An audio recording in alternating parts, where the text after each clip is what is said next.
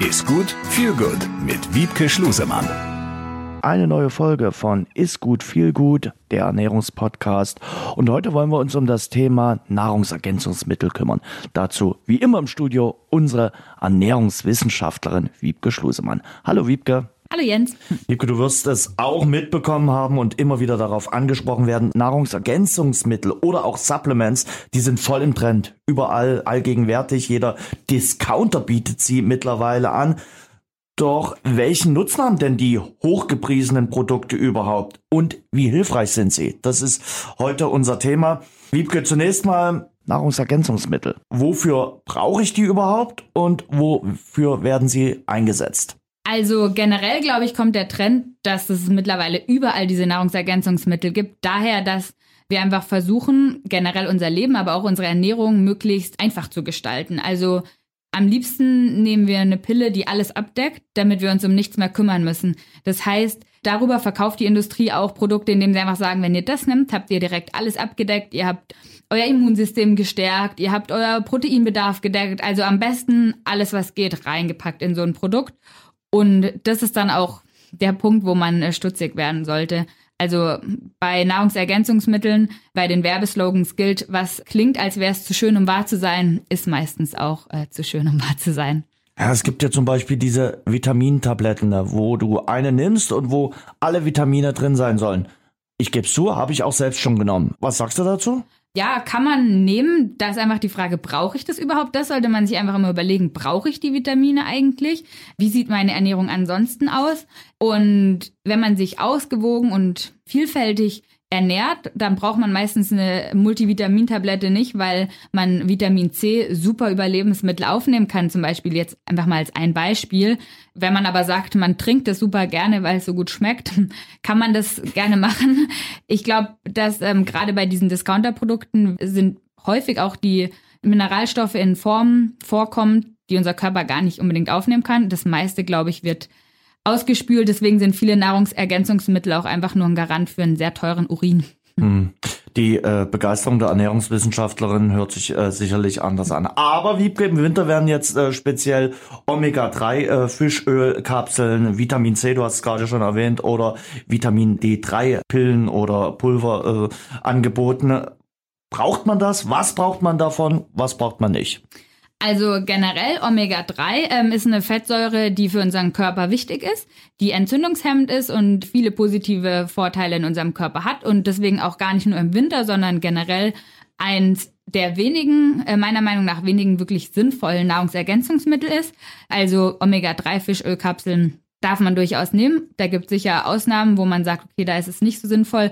Zum Beispiel bei Sportlern, Leistungssportlern in Verletzungsphasen, in denen sie ähm, inaktiver sind, ist es vielleicht nicht ganz so sinnvoll, weil dadurch wichtige Anpassungsprozesse auch gehemmt werden. Also da sollte man nicht ganz, generell bei Nahrungsergänzungsmitteln nicht ganz blauäugig rangehen. Aber Omega-3-Fischöl für den ähm, Otto-Normalverbraucher wichtig oder gut, sinnvoll. Genau. Vitamin C wenn jemand weiß, er, also es ist ja immer schön und gut, dass ich sage, wenn man sich ausgewogen ernährt, aber wenn ich es nicht schaffe, mich ausgewogen zu ernähren, dann macht so eine Nahrungsergänzung einfach Sinn und Vitamin C wichtig für unser Immunsystem, genauso wie Zink zum Beispiel. Da kann man durchaus im Winter Kapseln oder Produkte nehmen, die gerne in Absprache mit einem Experten, mit einem Arzt oder mit einem Apotheker, dass man gute Produkte hat. Und Vitamin D3, das ist neben Omega-3 meiner Meinung nach ein Nahrungsergänzungsmittel, was sehr sinnvoll ist, gerade in unseren Breitengraden. Vitamin D3 synthetisiert unsere Haut eben durch die Einstrahlung von ähm, UV-Licht, wovon wir im Winter einfach nicht genug haben. Unser Körper braucht Vitamin D3, um Kalzium einzubauen in die Knochen. Deswegen Vitamin D3 ist ein sinnvolles Nahrungsergänzungsmittel, am besten verträglich in Kombination mit Öl, das heißt als Tropfen und nicht als Kapsel oder als Tablette. Und ja, das sind so die Produkte, die meiner Meinung nach empfehlenswert sind. Worüber man noch ähm, sprechen sollte, ist Eisen. Das kann auch bei vielen ein Mangel sein oder ein höherer Bedarf sein. Generell in Absprache mit einem Arzt und am besten mit einer Absicherung durch ein Blutbild. Nahrungsergänzungsmittel. Und sicherlich hin und wieder auch mal, wenn man so einen Krampf hat, äh, ist, äh, glaube ich, auch mal Magnesium vielleicht mal partiell oder zeitweise temporär, wie es so schön heißt, äh, nicht ganz falsch, oder? Also in Absprache mit dem Arzt. Genau, also Magnesium, ich glaube, das ist auch so bei einigen Sportlern äh, dann eher so eine vielleicht eine Kopfsache, weil Krämpfe viele ähm, verschiedene Ursachen mhm. haben können. Also zum einen kann es sein, dass man einfach nicht so gut trainiert ist. Dadurch kann das schon mal passieren.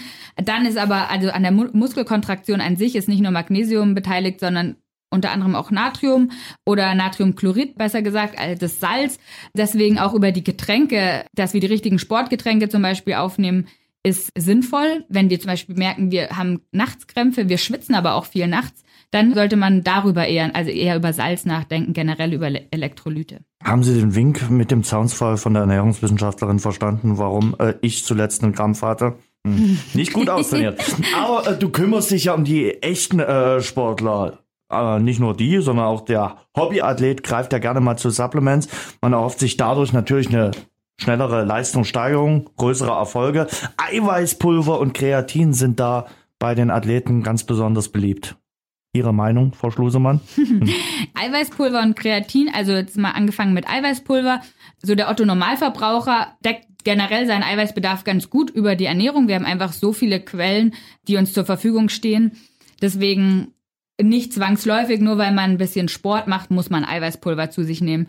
Für ähm, Leistungssportler oder den ambitionierten Hobbysportler kann es aber auf jeden Fall sinnvoll sein. Wichtig ist da so ein bisschen ähm, drauf zu achten, was für ein Eiweißpulver ich nehme und dass ich meine Ernährung ringsherum trotzdem ausgewogen gestalte.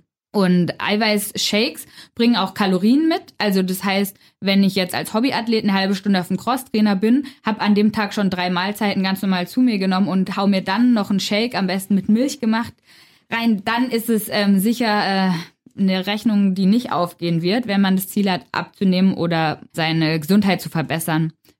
Eiweißpulver an sich sollten möglichst ähm, natürlich sein, also auch da die Zutatenliste kurz sein. Da sollte einfach das drin sein, was man braucht. Da gibt's die zwei Komponenten, was tierische Eiweißprodukte angeht, Molkeneiweiß und Casein. Casein ist eher das, was langfristig wirkt, was man abends über die Nacht essen sollte oder aufnehmen sollte. Und Molkenprotein, das, was man schnell aufnimmt. Das sind die Bestandteile, die man braucht. Bei veganen äh, Proteinpulvern sollte man darauf achten, dass es eine gute Kombination ist, weil meistens ein Pflanzenstoff nicht die Aminosäuren alle in ausreichender Menge liefert. Und beim Kreatin, das ist nochmal ein anderer Aspekt. Kreatin ist ein Stoff, der unserer Muskelzelle Energie gibt. Macht in Einzelfällen kann es auf jeden Fall sinnvoll sein. Man sollte da die Negativaspekte nicht außer Acht lassen und das auch in Absprache mit einem Experten, denke ich, aufnehmen, Kreatin, wenn man das möchte und sich die Ziele auch bewusst machen. Also was möchte ich damit bewirken? Nicht einfach mal auf ähm, Verdacht einnehmen. Liebke, vielen Dank. Ich hoffe, wir haben so ein bisschen äh, in der Kürze der Zeit differenziert dargestellt, wofür Nahrungsergänzungsmittel gut, aber auch nicht so gut sind. Danke. Danke auch. Besser essen, besser genießen, besser leben. Ist gut mit Wiebke Schlusemann.